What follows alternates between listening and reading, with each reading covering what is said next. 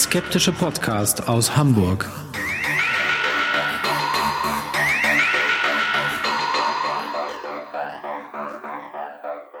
Hallo und herzlich willkommen zum 150. Mal bei Hoaxilla, dem skeptischen Podcast aus Hamburg.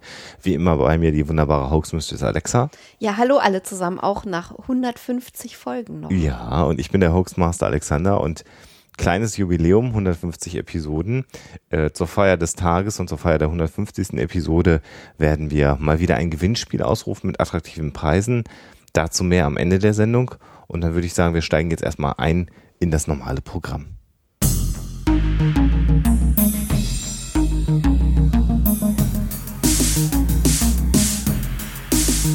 Die Story der Woche. Heute möchte ich mit euch über einen Disney-Film sprechen in der Story der Woche. Und zwar geht es um den Disney-Film äh, Peter Pan. Ist ja bekanntlich nach einem äh, sehr, sehr, sehr erfolgreichen Stück von Sir James Barry, das 1904 herausgekommen ist. Das Buch ist von 1911 und der Disney-Film ist dann schließlich von 1953. Und ich weiß nicht, wer von euch diesen Film gesehen hat, aber da gibt es natürlich äh, die berühmte kleine äh, Fee Tinkerbell, die da so fröhlich und blond und hübsch durch die Gegend flattert und allerlei äh, Dinge tut und ein bisschen frech ist und ähm, diese kleine Fee ist nach dem äh, berühmten, äh, nach, der, nach dem Filmstar, Model und äh, man kann schon sagen Sexikone äh, des 20. Jahrhunderts Marilyn Monroe geformt. Äh, die stand also Modell für diese kleine Fee Tinkerbell. Ob das wirklich stimmt? du schaust mich so fragend an. Walt Disney Habe ich dich jetzt schon ausgenockt? Walt Disney soll ja schon so ein kleiner Schwerenöter gewesen sein, ne? Ja, hm. Naja, gut, das Schauen wir mal. werden wir dann am Ende der Sendung erfahren, aber du hast gerade schon mit der äh, Frau, Kommt natürlich nicht von ungefähr. um die es hier in dieser Sendung äh, gehen soll, ja gerade schon den Hinweis gegeben. Äh, also heute der Tod von Marilyn Monroe bei Hoaxilla.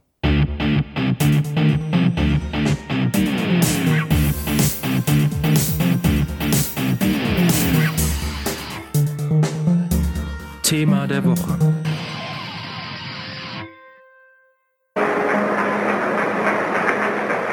Happy birthday to you.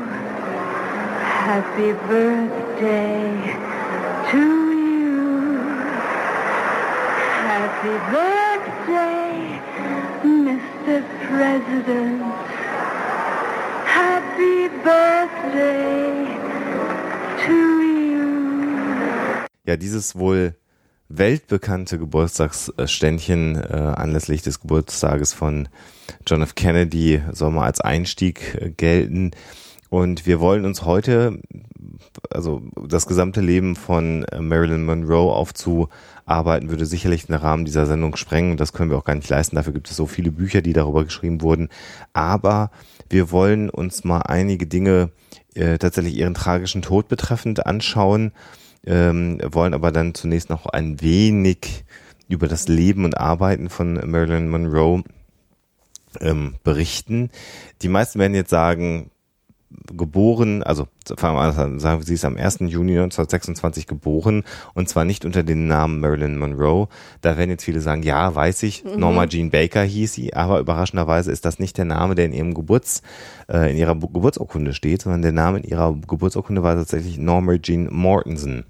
Ähm, das hat was damit zu tun, dass ihre Mutter äh, ja mehrere Ehen geführt hat und dieser Name noch aus einer älteren Ehe war und ganz schnell in Baker geändert wurde.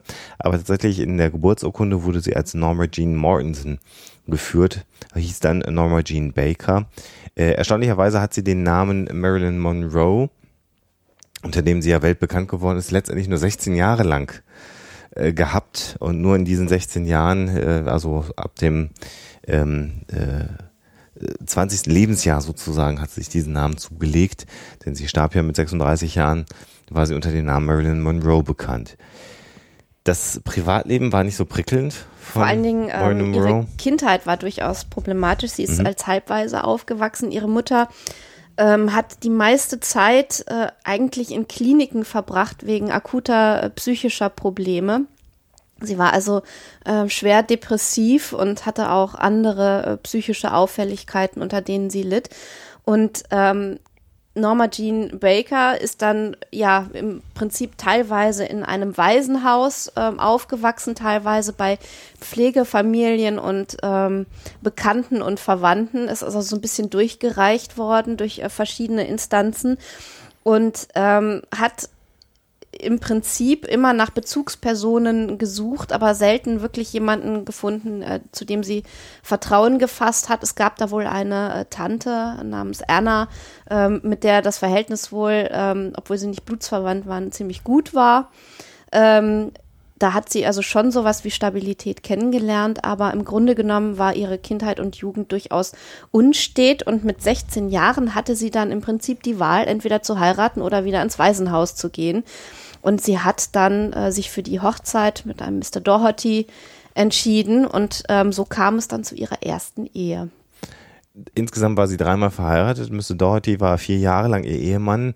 Ähm, da war sie, ja, äh, fast Hausfrau, könnte man meinen ähm, so wie es beschrieben ja, wurde. Bis zum Krieg, ähm, als dann ihr Mann in den Krieg zog, ähm, hat sie dann in einer Munitionsfabrik gearbeitet. Das war dann natürlich nicht mehr ganz so hausfrauenhaft, aber sie hat dann natürlich als gute Kriegsehefrau so ihren Teil an der Heimatfront geleistet, wenn man so will. Soll nur heißen, dass sie zur damaligen Zeit gar keine Star-Allüren Hm, oder, oder Star-Ambitionen hatte. Das kam dann, also hatte sie schon, Naja, also aber Träume davon sicherlich, ähm, aber ähm, keine konkreten Ambitionen, bis sie dann tatsächlich entdeckt worden ist in dieser Fabrik und zunächst als Fotomodell ziemlich erfolgreich war. Also schon bevor sie Marilyn Monroe wurde, ähm, zierte sie also verschiedene Cover und äh, Zeitschriften und Pin-up ähm, äh, Poster und Kalender und ich weiß nicht was.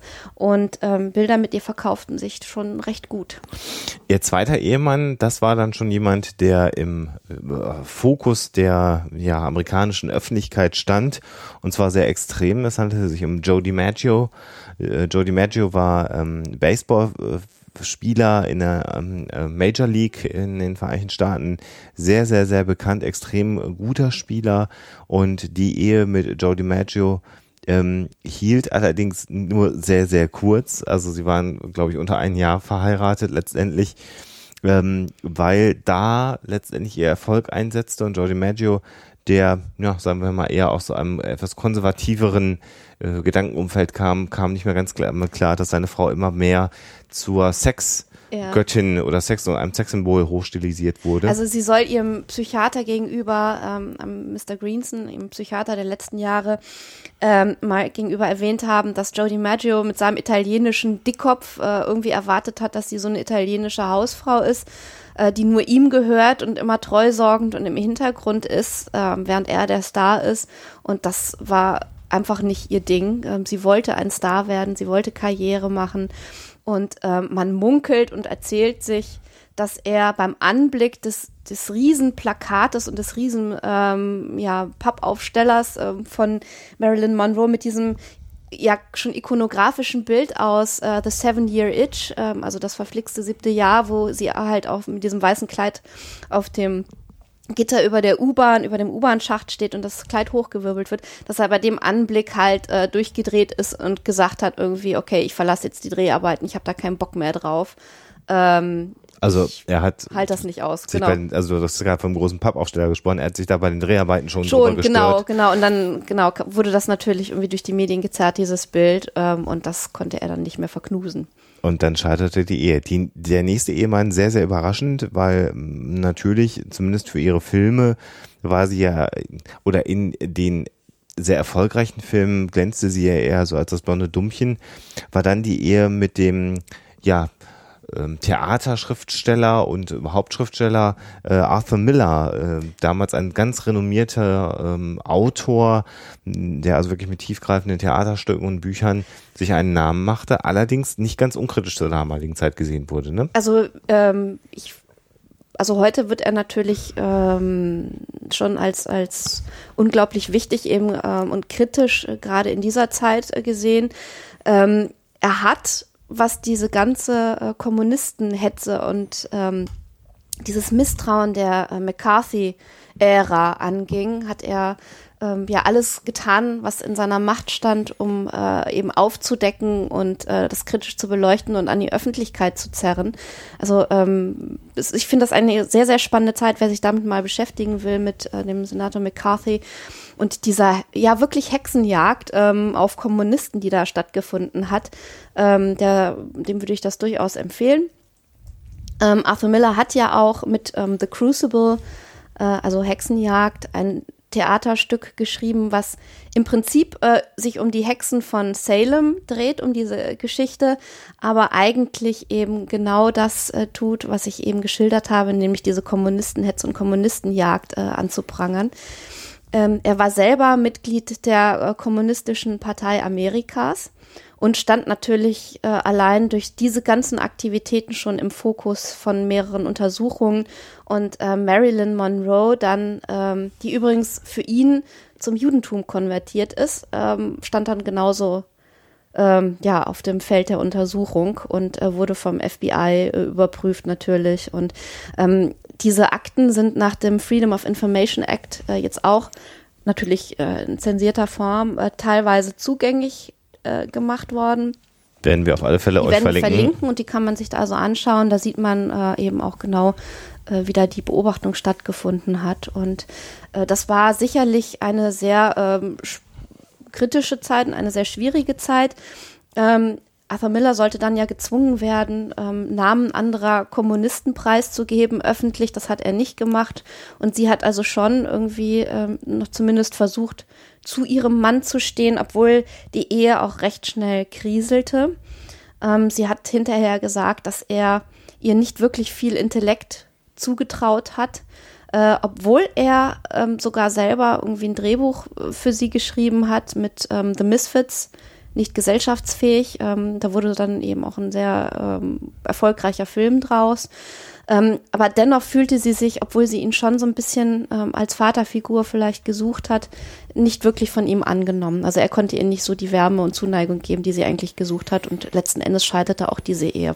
Es steht zu vermuten, und jetzt kommen wir mal so ein bisschen in die äh, Psyche von Marilyn Monroe rein, ähm, dass sie an Depressionen litt, was auf alle Fälle wohl ähm, der Fall war, war, dass sie viel sich in Behandlung von Psychiatern und äh, Psychotherapeuten, wobei sie damals oder damaligen Zeit, glaube ich, eher Psychiater hießen, in den Vereinigten Staaten sich befunden hat. Sie soll äh, durchaus sehr viele Medikamente äh, grundsätzlich konsumiert haben. Also da ist eben die Frage, ob da nicht sogar ein Medikamentenabusus, gerade was im Bereich der Beruhigungs- und Schlafmittel angeht, vorgeherrscht hat. Für die damalige Zeit nicht ungewöhnlich. Man muss nun mal auch an Personen wie Elvis Presley oder so denken, die ja da durchaus auch äh, sehr viel dieser Beruhigungsmittel und Schlafmittel zu sich genommen haben. Sie soll äh, wohl an einer depressiven Erkrankung gelitten haben, ähm, was ja immer bei so Persönlichkeiten, die im öffentlichen Rampenlicht stehen, gerade auch so jemand wie Marilyn Monroe unbegreiflich ist. Also eine Frau, die, wenn man es dann mal blöd formulieren möchte, jeden Mann haben kann, äh, fühlt sich trotzdem, so berichten es Freunde und Bekannte von ihr, ähm, inadäquat, äh, hat sich, äh, hat tiefe Selbstzweifel immer besessen, ähm, zum Teil bei Dreharbeiten kam zwar ein, ein bis mehrere Stunden lang nicht aus ihrer Umkleidekabine heraus, äh, aus ihrer Umkleide, weil sie ähm, gesagt hat, ich kann das alles nicht. Ähm, und es scheint äh, so zu sein, dass es in ihrer Familie durchaus eine Historie von ähm, ähm, psychischen Erkrankungen gegeben hat. Das also durchaus von der großmütterlichen Seite der Mutter als auch die Mutter selber, die dann ja in einem äh, hinterher in einer Anstalt auch gelandet ist, in einer ähm, psychiatrischen Anstalt. Also durchaus eine gewisse Vulnerabilität in Bezug auf psychische Erkrankungen da gewesen zu sein scheint. Also ich finde ähm, gerade so dieses ähm, ja zwiespältige ihrer Persönlichkeit sehr sehr spannend und dieses ähm, diese Vielschichtigkeit, weil sie einerseits natürlich also da muss man auch mal ganz ehrlich sein, genau die Karriere eigentlich gemacht hat, die sie machen wollte. Sie hat sich mit diesem ähm, Aufstieg zur Hollywood-Diva und zum Star natürlich einen Traum erfüllt. Auf der anderen Seite hat sie auch natürlich ganz genau gewusst, was da die Schattenseiten sind. Die hat sie sehr, sehr genau gespürt. Und was so tragisch ist, ist, dass sie letzten Endes immer an ihrem eigenen Anspruch auch gescheitert ist. Denn sie war erfolgreich mit diesen, vor allen Dingen mit den Rollen, wenn sie halt so dieses dumme Blondchen gespielt hat. Ähm, ähm, äh, sowas wie, wie, wie heiratet man einen Millionär oder ähm, ähnliche Filme. Da ist sie natürlich immer so drauf gebucht gewesen. Sie hat aber auch ganz andere schauspielerische Leistungen abgeliefert. Also wenn man da an den Film Niagara ähm, denkt zum Beispiel, ähm, was durchaus anders gelagert ist, ähm, an so eine, eine anders gelagerte Rolle ist, da hat sie geglänzt, ähm, schon fast als Charakterdarstellerin. Und sie war ja auch Studentin bei äh, Lee Strasberg. Und Lee Strasberg, die Schule ähm, ist ja heute noch quasi ein Begriff. Und ähm, hat also wirklich eng mit ihm zusammengearbeitet. Und wir bewegen uns jetzt schon massiv in den Umkreis der Gerüchte, so ähm, was ihre letzten Wochen und Monate angeht, wenn ich sage, dass man munkelt und wirklich wieder mit Vorsicht genießen bitte, ähm, dass Lee Strasberg ihr gesagt habe, sie hätte eine Shakespeare-Rolle in sich und das sei so in den letzten Wochen irgendwie vor ihrem Tod passiert und da hätte sie große Pläne gehabt und das faszinierend gefunden. Wir müssen an dieser Stelle, äh, was die Sendung angeht, äh, ganz klar machen, dass wir die vielen, vielen Verschwörungstheorien und ähm, ja Konstrukte um den Tod von Marilyn Monroe herum hier sicherlich nicht aufdecken werden. Was wir tun wollen. Wenn wir das könnten, würden wir einen Bestseller schreiben und Millionäre werden. Ja, und äh, müssten aber wahrscheinlich mehrere Jahre unseres Lebens damit äh, widmen, äh, in die Recherche zu gehen. Was wir tun wollen, ist, dass wir die oder anders ausgedrückt, es gibt eine Untersuchung, die ähm, ja mit heutigen forensischen Methoden überprüft hat, ob es denn möglich gewesen ist, dass es sich bei dem Tod von Marilyn Monroe um einen Selbstmord gehandelt hat. Denn das ist zunächst mal eine Aussage, die sehr, sehr häufig negiert wird. Es wird gesagt, das kann aus verschiedenen Gründen, die wir nachher aufarbeiten werden, kein Selbstmord gewesen sein. Es muss ein Mord gewesen sein. Es gibt da ein Hauptargument das alle Verschwörungstheoretiker immer wieder anbringen, ja. Und äh, das wollen wir so äh, wollen wir aufrollen, wir wollen das mal ähm, beleuchten und dann zumindest die Aussage treffen, ob es denn ein Selbstmord gewesen sein könnte oder äh, war unter Umständen. Ähm, man muss äh, bei diesem Fall ganz klar sagen, ähm, es war 1962, aber da waren äh, zwar die Polizeimethoden schon äh, nicht so schlecht, aber immer noch nicht so gut, wie sie denn heute sind.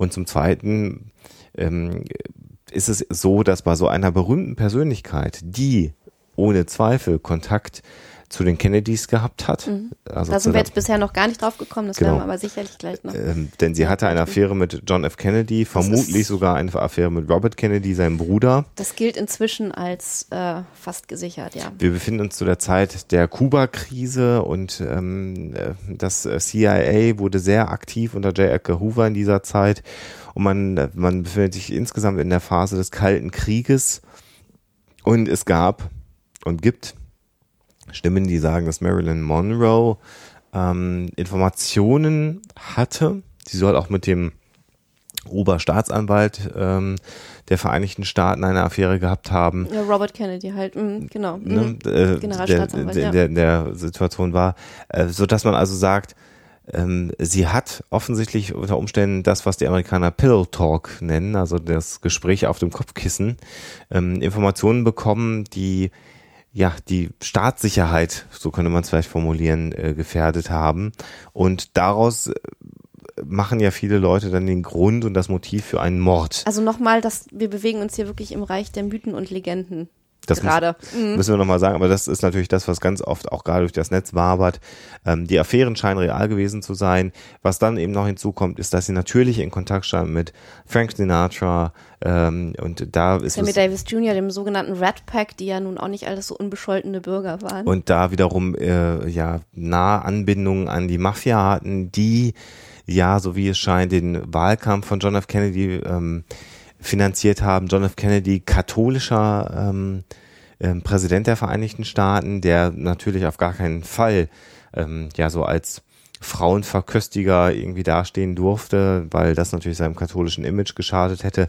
Also genau in diesem Geflecht befand sich Marilyn Monroe. Vielleicht auch ja, Selbstbestätigung, dass sie jeden Mann haben kann, dass sie vielleicht von den reichen und mächtigen Männern akzeptiert wird, von den, von den klugen, reichen und mächtigen Männern. Auch das alles nur eine Hypothese. Aber aus dieser Verquickung Mafia, Regierung, Präsident, Kommunismus. Kommunismus, FBI, FBI, ja, genau. äh, Mhm. entsteht natürlich jetzt so das Bild, dass man irgendwann offensichtlich Marilyn Monroe, die psychisch äh, im Alter von 36 ähm, instabil gewesen sein sollte. Das berichten sehr viele Augenzeugen, die sagen, sie war zwar sehr konzentriert bei der Arbeit, aber Wenn sie dann bei der Arbeit wenn war. sie dann bei der Arbeit war, aber doch auch schwierig war, oft fahrig war, unkonzentriert war zum Ende hin. Also das sie eine, die Amerikaner würden sagen, Liability, also ein Sicherheitsrisiko geworden ist und aus diesem Grund aus dem Weg geräumt worden sein soll. Wir versuchen jetzt mal die letzten ähm, Stunden von Marilyn Monroe aufzurollen und mal auf den äh, Tag ihres Todes zu kommen. Sie ist gestorben so ist es festgelegt am 5. August 1962 in den frühen Morgenstunden dieses 5. Augustes. Also der Tod wird irgendwo zwischen äh, des, dem 4. August nachts und dem 5. August morgens äh, eingetreten sein. Und zunächst mal kann man sagen, dass die, ähm, wie so oft, ähm, Besuch von ihrem Psychiater Dr. Ralph Greenson hatte, der mit ihr ein Gespräch hatte, ein therapeutisches Gespräch bei ihr zu Hause, dann die Wohnung verließ. Der Sohn von Joe DiMaggio hatte dann mit ihr telefoniert. Genau, vielleicht sollten wir kurz noch einwerfen, dass sie gerade mitten in einem Film steckte, Ah, ja. der Mhm. niemals äh, veröffentlicht werden sollte, nämlich in dem Film äh, von Fox äh, Something's Got to Give und war kürzlich auch äh, von Fox wegen der ganzen Schwierigkeiten, die wir geschildert haben, also zu spät kommen, nicht erscheinen und so weiter, äh, gefeuert worden. Ähm, es scheint aber so zu sein, dass man über ihren Vertrag nochmal verhandelt hat und sie ähm, quasi wieder einstellen wollte. Ähm, das war so der Stand der Dinge zu der Zeit beruflich gesehen. Ja, also äh, Elizabeth Taylor äh, lief in den Rang inzwischen so als Sexgöttin ab zu der damaligen Zeit. Ähm, äh, äh, Marilyn Monroe empfand sie als große Konkurrenz und äh, beschriebenerweise, wir haben es gerade schon gesagt, in diesem letzten Film mit Fox, eine relativ ähm, ernsthafte Produktion auch wieder, hatte sie dann auch wieder Texthänger, sie brauchte manchmal Stunden, um aus der, wie beschrieben, Umkleide rauszukommen. Sie kam in der Regel jeden Tag zu spät zum Drehtermin. Und war angeblich nur an zwölf von geforderten 32 Drehtagen anwesend. Und wer in der Filmproduktion tätig ist, also das geht halt gar nicht, Das weil das kostet unglaublich viel Geld. unfassbare Mengen Geld. Selbst 1962 hat das schon Unmengen, Unmengen Geld gekostet. Heutzutage wäre sowas gar nicht mehr denkbar. Ähm, also das, gut, dass du es eingeworfen hast, ihre persönliche Situation. Also Anruf äh, oder Besuch ihres ähm, Psychiaters zu Hause zu einer Therapiestunde, dann Anruf des Sohns von Joe DiMaggio. Da wirkte sie, so sagt er es hinterher, recht gelöst und glücklich. Ähm, an der Stelle vielleicht nochmal auch der Einwurf, dass ähm, äh, suizidale Menschen häufig, äh, wenn sie dann lange Phasen der Depression hatten, kurz vor dem Suizid eher gelöst und glücklich wirken. Äh, das ist so eine Sache, die ganz teuflisch ist, weil sie äh, in dem Moment den Ausweg aus ihrer Problemsituation gefunden haben. Ähm, gute Therapeuten äh, haben oft das Glück, das zu erkennen, aber es ist einfach sehr, sehr tückisch, weil natürlich die Depression eine Ver Krankheit ist, die in Wellenbewegungen verläuft. Und nur weil jemand gerade gute drauf gewesen ist, heißt das nicht, dass es ungewöhnlich ist, dass er sich kurz darauf das Leben genommen hat, sondern das kann tatsächlich auch eine, ein kausaler Zusammenhang an der Stelle sein. Vielleicht sei da noch erwähnt, dass Marilyn Monroe zu diesem Zeitpunkt bereits drei Selbstmordversuche mit Medikamenten hinter sich ähm, äh, schon hatte. Aber immer noch quasi jemanden angerufen hat während äh, der Überdosierung und dann gerettet worden gerettet ist. wurde und genau ins Krankenhaus kam. Also das ist auch nochmal ein wichtiger Hinweis. Es ist nicht so, dass sie nicht schon mehrfach ähm, Suizid versucht hatte. Ja, im weiteren Verlauf des Abends ist es dann so, dass sie, sich eingeschlossen hatte. Sie hat, nee, ganz wichtig noch, sie hat mit Peter Lawford noch wohl Ah ja, mhm. telefoniert, mit dem, also nach dem äh, Telefonat angeblich mit ähm, äh, DiMaggio Jr. Ähm, und da soll's, also das war der, der Schwager übrigens äh, des Präsidenten, äh, no less. Und äh, als sie mit ihm sprach, da soll sie wohl schon ähm, eine verwaschene Sprache gehabt haben und ähm, eine Stimme, die ja so ein bisschen abdriftete und ähm, schon ein bisschen merkwürdig gewirkt haben, was aber wahrscheinlich dann doch wiederum so auffällig nicht gewesen ist, weil nicht reagiert worden ist und weil sie ja häufig durchaus Beruhigungsmittel und Schlafmittel genommen hat und dann natürlich wahrscheinlich zu einer ähm, verwaschenen Sprache neigte. Nichtsdestoweniger hat Lawford dann nochmal bei der Hausbediensteten, die zusammen mit Marilyn Monroe lebte, Eunice Murray angerufen, hat gesagt, gucken Sie doch nochmal nach dem Rechten. Die hat dann gesehen, dass das Licht brannte im Zimmer, im Schlafzimmer von Marilyn Monroe. Die Tür war abgeschlossen, hat gesagt, naja, das ist soweit in Ordnung. Es ist dann so, dass im weiteren Verlauf der Nacht äh, dieser Eunice äh, Murray aufgefallen ist, dass das Licht weiter brannte und irgendwann kam mir das komisch vor. Wir raffen das jetzt mal ein bisschen. Und sie hat dann von draußen ins Schlafzimmer hineingelinst und sah dann, dass äh, Marilyn Monroe nackt äh, mit dem Telefonhörer in der Hand auf dem Bett lag und sich nicht mehr bewegte. Bauch, mhm. Auf dem Bauch. Und hat dann äh, ja ihren äh, Psychiater Dr. Greenson äh, angerufen, hat gesagt, hier ist was passiert, ich glaube, die ist gestorben. Und dieser Greenson hat dann, ähm, ja, weil er auch die Tür nicht aufbrechen konnte zum Schlafzimmer, die Scheiben eingeschlagen zum Schlafzimmer, ist dann eingestiegen und dann hat man festgestellt, dass sie verstorben war, hat die Polizei verständigt und ähm, Marilyn Monroe wurde dann abtransportiert. Das war jetzt gerafft und um diese ähm, Ereignisse, die wir jetzt geschildert haben, da ranken sich also derartig viele Gerüchte, dass man inzwischen kaum mehr äh, Wahrheit von falschen Zeugenaussagen oder von falscher Erinnerung oder wie auch immer unterscheiden kann.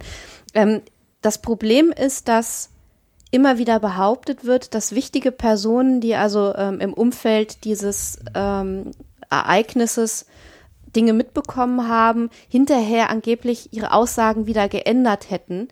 Ähm, dazu muss man sagen, dass der Fall im Abstand von Jahrzehnten immer wieder mal aufgerollt worden ist und die noch lebenden Personen dann äh, auch teilweise noch mal befragt worden sind.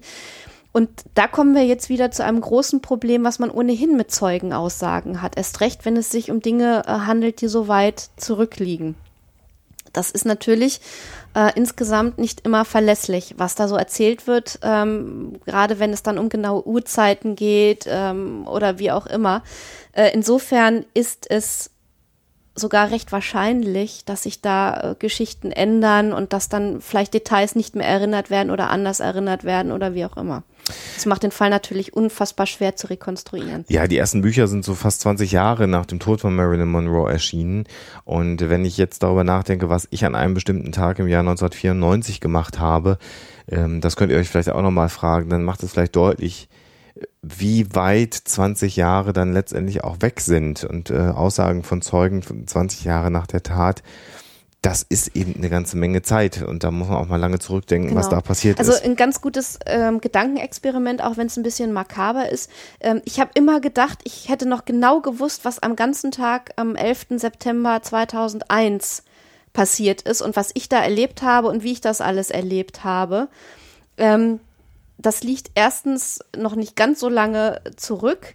Äh, und dann habe ich natürlich gedacht, irgendwie immer, das wäre ein so traumatisches Ereignis und dramatisches Ereignis, dass man das gar nicht vergessen kann, wie das alles ganz genau abgelaufen ist. Und dann habe ich mal wirklich versucht, das zu rekonstruieren und bin dann natürlich wieder auf Lücken gestoßen. Also das kann jeder vielleicht mal ausprobieren, wie er so weit zurückliegende Ereignisse dann selber erinnert und ob er in der Lage wäre, einen, einen absolut stichhaltigen Bericht noch abzuliefern. Wir werden jetzt mal so einige Punkte nennen, die ja als Verschwörungstheorie letztendlich äh, dienen sollen und äh, be- beleuchten sollen, warum der Tod von Marilyn Monroe ein Mord und kein Selbstmord gewesen sein soll. Der erste Grund war, dass relativ schnell nach dem Tod äh, gesagt wurde, sie hätte über 40 Tabletten genommen. Ähm, Fast an die 50, heißt das sogar, glaube ich, im Obduktionsbericht. was eine sehr, sehr große Menge ist. Mhm. Das werden wir gleich aufrollen. Äh, weiterer Aspekt ist die Tatsache, dass ähm, man äh, behauptet, dass die Glasscheibe von innen äh, zerstört gewesen ist, also nicht von außen zerstört, sondern von innen zerstört ist, weil auf der Außenseite der, des Zimmers Glas lag. Ähm, man hat behauptet, es würde kein äh, Glas oder keine Wasserflasche im Raum gewesen sein. Ähm, äh, und somit hätte Marilyn Monroe gar nicht diese Medikamente nehmen können. Ähm, und äh, fangen wir vielleicht mal mit der Glasscheibe an. Das war vielleicht mal so der erste Aspekt. Es gibt Fotos, die ganz klar zeigen, dass sich also auch im Schlafzimmer Glasscherben befinden. Und es ist so, wenn man mit einem Feuerhaken, denn so soll der Psychiater von Marilyn Monroe das eingeschlagen haben, wenn man damit eine Glasscheibe einschlägt, dann hat man Glasscherben auf beiden Seiten äh, des Fensters, sodass das gar nicht ungewöhnlich ist, dass Zeugen berichtet haben, sie haben draußen vor dem Haus äh, Glasscherben gesehen und trotzdem waren aber auch Glasscherben, das kann man gut nachstellen. Wir werden auch nochmal eine Doku verlinken, wo man genau dieses Experiment dann auch gemacht hat und genau diesen Befund hatte. Ein Drittel der Glasscherben lagen draußen, zwei Drittel lagen dann äh, nach diesem Einschlagen der Fensterscheibe drin. Ähm, ein ganz zentraler Punkt, und da sind wir eben bei den Medikamenten, ist die Frage, wenn sie denn 40 Tabletten, so wie es zunächst mal angenommen wurde, genommen hat. Äh, zur damaligen Zeit war es üblich, Tabletten zu nehmen, diese Kapseln, das könnt ihr euch ungefähr vorstellen, die aus Gelatine bestehen. Ähm, und sie soll äh, zum einen Chloralhydrat genommen haben, ein Schlafmedikament, und Nembutal, also Nembutal, so heißt dieses Medikament in den Vereinigten Staaten, bei uns bekannt als ähm, Pentobarbital, also eine Mischung zweier äh, Medikamente, Pentobarbital bei uns als Schlafmittel.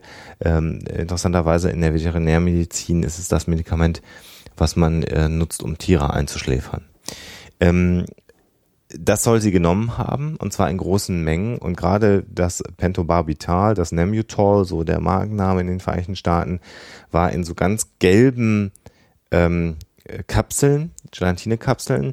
Und bei der Obduktion hat man keinerlei Spuren dieser Kapseln und aber auch keinerlei Verfärbung gefunden. Also keine Rückstände im Magen, ähm, die darauf hindeuten würden, dass sie diese Kapseln genommen hat. Daraus zog dann der ähm, ähm, Arzt, der die Autopsie durchgeführt hat, die, äh, den Schluss, dass sie diese Kapseln nicht oral genommen haben kann, obwohl äh, sie eine Barbiturat und auch Chloralhydrat äh, Vergiftung als Todesursache im Blut feststellen konnten. Und das führt zu der Verschwörungstheorie, dass man Marilyn Monroe, nachdem sie also eingeschlafen ist mit Schlafmedikamenten, äh, auf die einzige Art und Weise, die man quasi ohne Einstich, auch genau, das den, hat man den hat untersucht. man nicht gefunden. Also man hat also nach Einstichpunkten gesucht, dann das wäre das einfachste gewesen, ihr das zu injizieren. Man hat keinerlei Einstiche äh, gefunden und die an- letztendliche Möglichkeit, jemanden also eine Barbiturat-Überdosis dann zuzuführen, wäre ein Einlauf äh, tatsächlich gewesen in den Darm. Und eine ganz weit verbreitete Verschwörungstheorie ist die, dass man ähm, ihr einen tödlichen Einlauf verpasst hat, so makaber wie das klingen mag, und dass auch gewisse Brüche im Zeitablauf, die wir jetzt gar nicht so geschildert haben, also vom Zeitpunkt, äh, wo man gemerkt hat, ähm, sie reagiert nicht mehr, die Tür ist abgeschlossen bis zu dem Zeitpunkt, wo man die Polizei und den Krankenwagen verständigt hat, damit erklären möchte, dass man sagt, da in diesem Zeitfenster hat man ihr den tödlichen Einlauf verpasst. Das, ähm, was diese Behauptungen, denn anders kann man es nicht nennen, noch untermauert, ähm, sind Geschichten, nach denen der Tatort, also es ist ja niemals als Tatort äh, proklamiert worden, dann hätte man natürlich vielleicht auch noch ganz andere Polizeiarbeit ähm, geleistet, aber nachdem der Fundort ähm, des Körpers ähm, angeblich seltsam aufgeräumt war. Also äh, wie auch immer man das jetzt werten möchte, ähm, es gibt Quellen, in denen ähm, steht, dass angeblich die Bettwäsche gewechselt worden ist und dass ihre Haushälterin Mrs. Murray ähm, die Waschmaschine noch angestellt hat, sogar nachdem äh, sie festgestellt hat, dass Marilyn Monroe tot ist und ähm, ähnliche Dinge mehr und dass das alles dazu führte äh, oder dass alles damit zusammenhängt, dass eben ein solcher tödlicher Einlauf und eben ein Mord vertuscht werden sollte. Das würde natürlich auch ähm, bedeuten, dass Mrs. Murray mit wem auch immer ähm, unter einer Decke steckte und da als Komplizin gedient hat. Ähm, es gibt auch Stimmen, die behaupten, dass Marilyn Monroe äh, ja mehr oder weniger Angst gehabt hat vor ihrer eigenen Haushälterin. Das hängt vermutlich mit einer Äußerung äh, zusammen, nach der sie eigentlich gerne ähm, Mrs. Murray loswerden wollte, aber Angst hatte, dass sie ein Enthüllungsbuch über sie schreibt. Also es gab natürlich gewisse Geheimnisse, von denen eine Haushälterin wahrscheinlich erfährt, äh, wenn sie bei einem Filmstar arbeitet. Ähm, und die sie dann irgendwie in der Öffentlichkeit äh, ans Licht zerren könnte. Äh, das muss aber nicht unbedingt bedeuten, dass Mrs. Murray Komplizin in einem Mordkomplott gewesen ist. Ja, und die Tatsache, dass eine Haushälterin irgendwie verstört und in, irgendwie in die Waschküche geht und ihre normalen Arbeiten mitten in der Nacht nachgeht, ist natürlich, wenn der Polizei und Krankenwagen durchgeht, auch durchaus vielleicht auf einen Schock zurückzuführen. Ja, und ähm, was, also bitte Achtung, Überschrift Spekulation, ähm, was natürlich schon so ist, wenn jemand stirbt, verliert er die Kontrolle über ähm, Blase und Darmfunktion. Und ich meine, jemanden, der als, als Diva bekannt ist, als Filmstar und als Sexbombe und Ikone, ähm, in einer so demütigenden Pose ähm, quasi Reportern und Polizei und ich weiß nicht wem ähm, vorzuführen. Man kann natürlich auch sagen, dass sie völlig verwirrt unter Schock dann gesagt hat, okay, äh, so, so darf man sie nicht finden, da müssen wir irgendwie keine Ahnung, aufräumen, wie auch immer. Marilyn Monroe ist, das kann man anhand der Totenflecken äh, relativ eindeutig feststellen, auf dem Bauch und zwar auf der rechten Wange ähm, äh, ja, verstorben. Ähm, wenn jemand verstirbt, äh, dann ist es so, dass nach einiger Zeit das Blut einfach nach äh, der Schwerkraft folgend nach unten sackt und dann die berühmten Leichenflecken auslöst, von denen der eine oder andere schon gehört hat. Und die geben immer ein ganz klares Bild darüber, ob die Position eines Verstorbenen nach dem Tod auch noch verändert worden ja, ist. Also das war garantiert der Fall. Also der Körper ist bewegt worden nach dem Tod. Mhm. Und genau, also man hatte ihn ein bisschen anders drapiert, aber sie hat letztendlich so, wie die Leichenflecken waren, so versterben müssen. Ähm, ja, man, also ich werde so eine, so eine Seite mit, von Google mit Fotos verlinken. Da gibt es also ein Foto, was offensichtlich relativ dicht an der Position ist, wie man sie gefunden haben muss. Allerdings sieht man da nicht, dass die Hand an den Telefonhörer mhm. geklammert ist, so wie es beschrieben worden ist. Das zeigt also schon, dass man die Leiche äh, bewegt hat.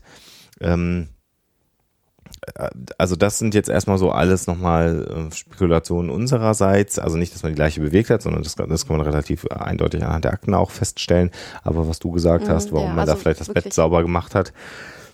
Was einer der entscheidenden Punkte eben ist, ist die Frage, ist Marilyn Monroe in der Lage gewesen, sich diese tödliche Überdosis an Medikamenten selber zuzuführen, ohne dass der Magen letztendlich Spuren nachweist.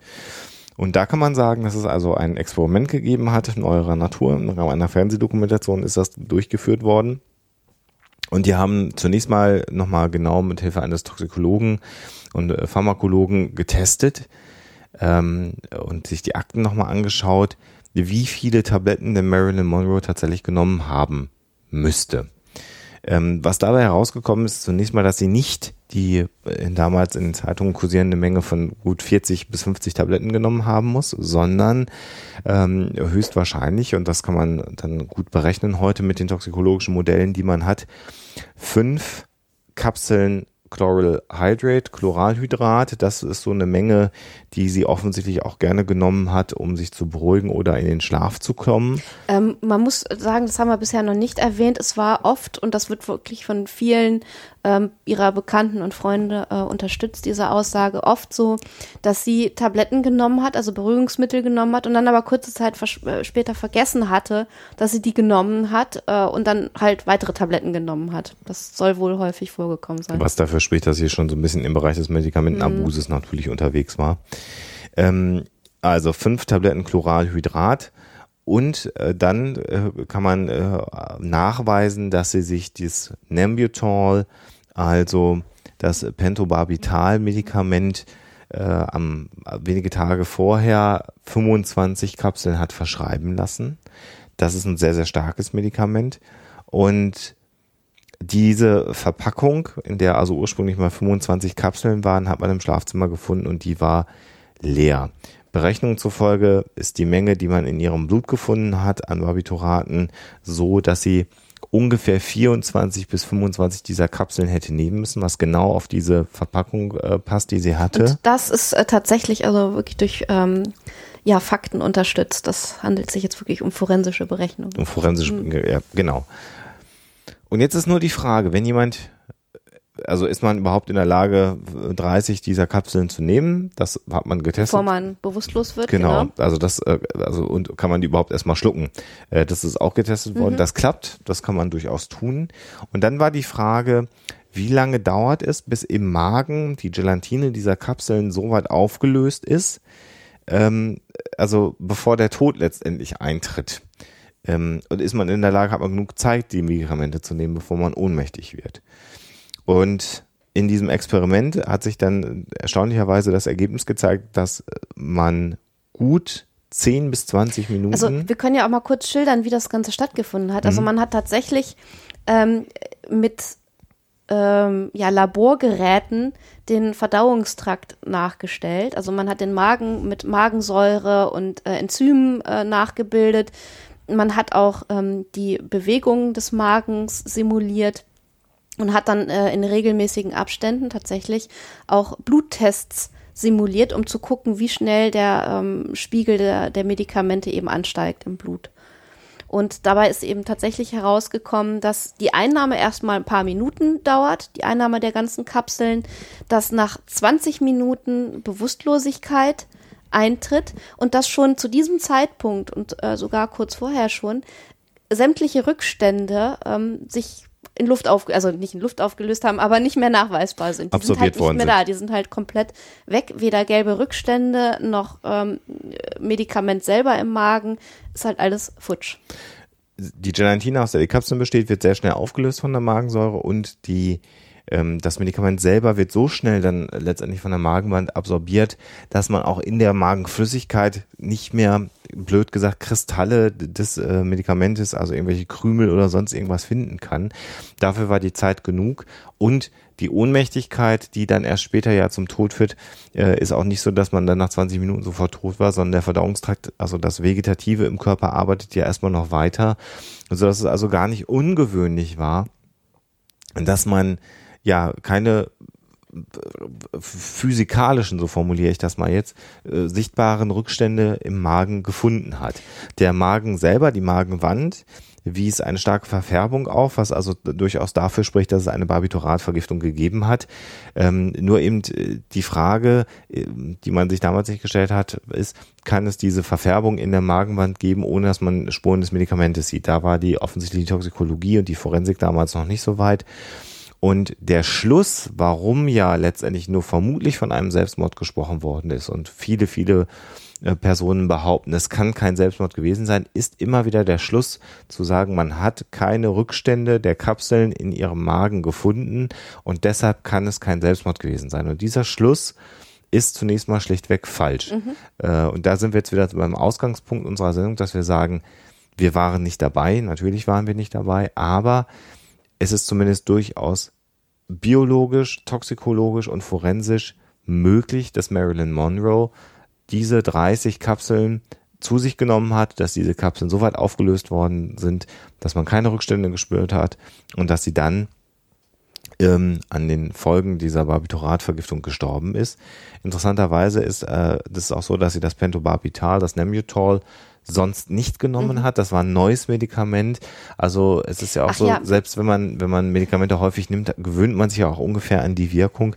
Ähm, das Pentobarbital war offensichtlich auch neu für sie. Wir sollten vielleicht noch kurz ähm, auf die, ähm, auf den Tatbestand der versehentlichen Überdosierung eingehen. Auch das äh, ist im Experiment getestet worden.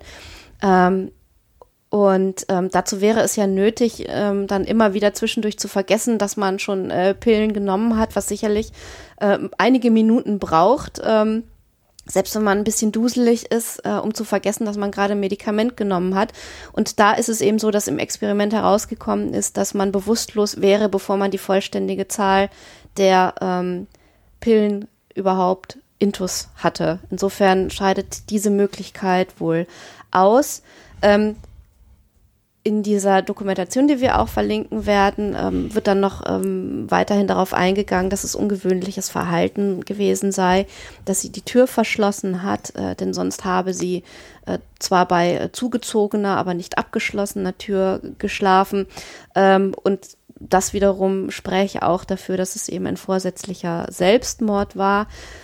Ähm, letzten Endes können wir natürlich nicht alle Argumente aus dem Weg räumen, erst recht, wenn es um diese ganzen Geschichten geht, nach denen angeblich Robert Kennedy noch am Nachmittag bei ihr gewesen ist und man sie bedroht habe, äh, weil sie damit wiederum gedroht habe, an die Presse zu gehen mit dem, was sie so über den Präsidenten weiß.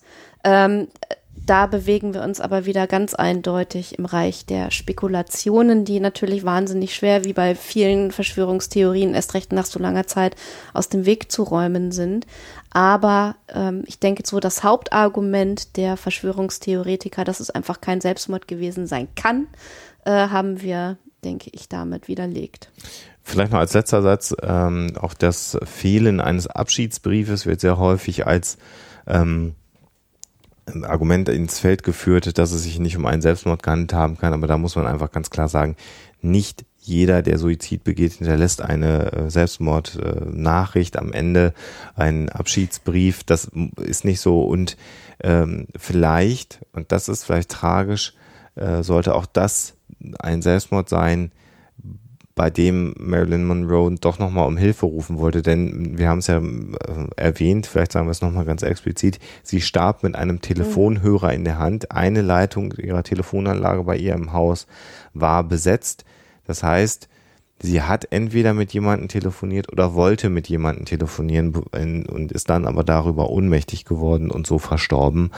Und ähm, vielleicht ist es auch so, dass der Hilferuf ähm, einfach nicht mehr erfolgt ist und sie dann tragischerweise verstorben ist, was dafür dann auch spricht, spräche, auch da spekuliere ich jetzt natürlich wieder, dass sie keinen Abschiedsbrief hinterlassen hat, aber nochmal, nicht jeder suizidale Mensch, der dann den Suizid begeht, hinterlässt einen Abschiedsbrief.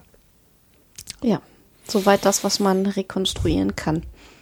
Also ein kurzer Abriss über das Leben von Norma Jean Baker, Marilyn Monroe und zumindest die Antwort auf die Frage, ob es sich um einen Selbstmord hätte handeln können. Und da kann man ganz eindeutig sagen, ja, hätte es. Alles andere können wir nicht beantworten mit unserer Sendung, aber haben mal wieder gezeigt, was Wissenschaft kann und was Wissenschaft nicht kann. Und vielleicht zumindest diese eine Theorie des Einlaufes äh, ja zumindest mal so ein bisschen weggerückt, weil das wäre eine denkbare Variante durchaus, aber eben gar nicht notwendig, weil sie einfach in der Lage gewesen ist, diese 30 Kapseln zu nehmen. Tragisch in jedem Fall und äh, man kann immer nur sagen, viele, viele schöne Filme mit äh, Marilyn Monroe kann man sich sicherlich mal anschauen und sehr bedauerlich, dass diese Frau mit 36 Jahren aus dem Leben geschieden ist, deutlich jünger als wir das inzwischen sind, muss man ja mal sagen. Jawohl. Ja, ein ernstes Thema dieses Mal und dann kommen wir jetzt nochmal zur Auflösung der Story der Woche, nämlich war Tinkerbell von Peter Pan ja, geformt nach Marilyn Monroe und dann natürlich noch einige wichtige Fakten und Infos und unser Gewinnspiel. Die Auflösung.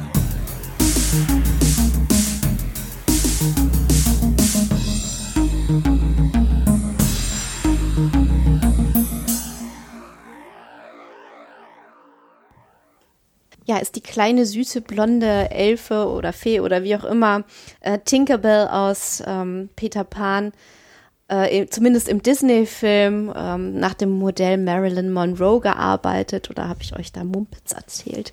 Äh, in dem Fall ist das tatsächlich falsch. Äh, und zwar ist der Film ja, wie ich erwähnt habe, 1953 rausgekommen Die Arbeiten dazu liefen aber da schon eine Weile. Ähm, man hat zum Beispiel 1949 sogar schon an diesem Projekt gearbeitet. Und das war eine Zeit, wo ähm, Marilyn Monroe zwar schon dabei war, Karriere zu machen, aber sie war tatsächlich noch nicht so auf dem Höhepunkt ihres Ruhms und ähm, noch nicht so bekannt, wie man vielleicht meinen könnte. Und deshalb war es tatsächlich ein anderes Modell, was dann äh, so Pate gestanden hat für diese Figur. Margaret Carey hieß die Dame, die da ähm, posiert hat. Und äh, die ist dadurch auch relativ bekannt geworden. Und lustigerweise hat ihr Mann, ähm, der sich dann also den Film mit ihr angeguckt hat, sofort erkannt, dass sie das sein sollte. Äh, scheinbar war sie dann wirklich so lebensecht dargestellt, ähm, besonders ihre Beine, die sehr, sehr berühmt waren, weil sie so toll waren, äh, dass er ähm, ausgerufen hat, ja, Margaret, deine Beine würde ich sowieso überall erkennen. Und äh, ja, ist vielleicht noch eine ganz nette Geschichte. Also Marilyn Monroe war es nicht, aber ähm, eine junge Frau namens Margaret Carey. Ja, damit sind wir im Prinzip am Ende unserer Sendung. Wir wollen natürlich noch ein, zwei Hinweise wiedergeben auf Aktivitäten, äh, die es so noch gibt. Ähm, nächsten Samstag, also jetzt in sechs Tagen, wird es eine Lesung geben von uns aus dem Buch Muss man wissen. Und parallel dazu, und das ist eigentlich der viel größere Event, die Premiere des Buches ähm, Viva Britannia, Wissenswertes von der Insel, von unserem Freund und Kollegen Sven Rudloff. Das Ganze werden wir hier in St. Georg äh, feiern und begehen. Und äh, alle Informationen dazu und wie ihr da, da noch äh, hinkommen könnt und was ihr tun müsst, um euch anzumelden, findet ihr auf unserer Homepage huxela.de oder huxela.com. Da ist es der erste Eintrag. Da findet ihr also die Informationen zur Buchpremiere und zur Lesung. Und jetzt kommen wir zum Gewinnspiel, ähm, das wir angekündigt haben. Und bei diesem Gewinnspiel handelt es sich äh, um ein Gewinnspiel im Rahmen der Skepcon, der 23. GWOP-Konferenz im Jahr 2014, die stattfinden wird in der Zeit vom 31. Ja, Quatsch, vom 29. bis zum 31. Mai. Und zwar in München wird das Ganze stattfinden. Und die GWOP hat sich mal wieder nicht lumpen lassen und hat eine Eintrittskarte, eine Gesamteintrittskarte für diese GWOP-Konferenz zur Verfügung gestellt, die wir verlosen können und für die Plätze zwei und drei jeweils ein Jahresabonnement des Skeptikers, ähm, also der Zeitschrift äh, rund um das wissenschaftlich-kritische Denken. Und ähm, ja, der Normalpreis für Nichtmitglieder der Konferenz liegt bei 155 Euro äh, für die Eintrittskarte für die Konferenz. Das ist also schon ein ganz nennenswerter Preis, der da ausgelobt worden ist. Und wir haben uns mal gedacht, was könnte man denn als Aufgabe euch stellen, ähm, äh, die dann auch vielleicht ganz lustig ist, äh, um diese Karte zu gewinnen. Und wir haben da folgende Idee gehabt, Alexa. Vielleicht sagst du es mal, was wir für eine Idee hatten. Ja, wir haben uns überlegt, dass es vielleicht ganz nett wäre, wenn ihr uns eine selbst erfundene Verschwörungstheorie schickt. Und zwar nicht irgendeine, sondern äh, bitte eine, die sich darum dreht, wer tatsächlich hinter der GWUP, der Gesellschaft zur wissenschaftlichen Untersuchung von Parawissenschaften, steckt. Und ähm, bitte nicht die Reptiloiden oder die jüdische Weltverschwörung, sondern ähm, werdet mal ein bisschen kreativ und denkt euch was völlig Neues, Eigenes aus. Pharma-Lobby wäre jetzt auch ziemlich Ja, das- langweilig. genau. Also natürlich, wenn euch nichts Besseres einfällt und ihr wollt an der ähm, äh, ja an einem Gewinnspiel teilnehmen, geht auch das. Aber richtig schön wäre es, wenn eine möglichst kreative Verschwörungstheorie dabei rauskommt. Wir würden die auch gerne veröffentlichen. Also schreibt uns dabei, ob ihr was dagegen habt, wenn wir die Verschwörungstheorie veröffentlichen. Äh, Das würden wir gerne sammeln. Äh, am Ende allerdings, wir werden das nicht mit einer Jury machen, werden wir losen, weil wir das für ein bisschen fairer halten und werden dann also die Eintrittskarte zur Konferenz und die beiden Skeptiker-Jahresabonnements dann verlosen. Das Ganze schickt bitte per E-Mail an info.huxilla.de. Das Stichwort sollte lauten GWUP Gewinnspiel oder auch Skepcon Gewinnspiel, das geht beides, das kommt dann an. Und der Einsendeschluss ist der 31. März 2014. Das ist der letzte Zeitpunkt, an dem ihr uns das noch einschicken könnt. Und wir werden dann in der Sendung am 6. April äh, dann das Ergebnis bekannt geben, wer äh, gewonnen hat. Wir selber werden natürlich auf der GWOP-Konferenz auch sein und werden äh, beim Publikumstag aktiv werden. Und zudem wird es am 30. Mai, das ist der Freitag, äh, auch ein Huxilla Hörertreffen geben, wieder ein großes. Also das könnt ihr euch schon mal im Kalender anmarkern. Ähm, wir haben auch schon eine Location, das wird in den nächsten Tagen, wenn wir jetzt dann die Buchpremiere in der nächsten Woche hinter uns haben, alles auf freigeschaltet wieder, sodass ihr euch da auch schon anmelden könnt. Und dann hoffen wir, dass wir zumindest einen glücklichen Gewinner, aber auch ganz viele andere unserer Hörer und Freunde in München treffen können und gemeinsam die Skepcon 2014 begehen können. Und kurz darauf, nämlich am 3. Juni, das ist ein Dienstag, äh, sind wir in Nürnberg dann schon im Planetarium, werden auch dort noch einen Vortrag halten und vermutlich werden wir da auch in Nürnberg noch ein Hörertreffen machen, ähm, sodass also da noch nicht mal so großartig gependelt werden muss. Wer also aus dem Frankenland kommt, hat dann auch die Gelegenheit, uns in Nürnberg zu treffen. Ja, haben wir sonst noch irgendwas vergessen? Ich glaube nicht. Dann haben wir doch, glaube ich, eine sehr lange Folge heute wieder im Kasten. Wünschen euch eine schöne Woche und sagen bis zum nächsten Mal. Immer schön skeptisch bleiben. Tschüss.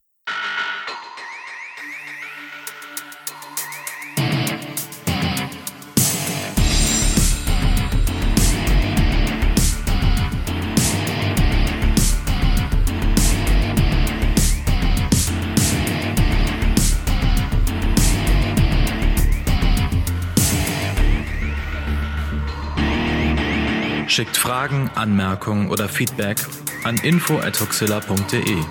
Und wenn ihr mögt, dann bewertet uns doch bei iTunes oder einer der anderen Podcast-Seiten, die uns führen. Huxilla ist eine Record Shoe Production aus dem Jahre 2014.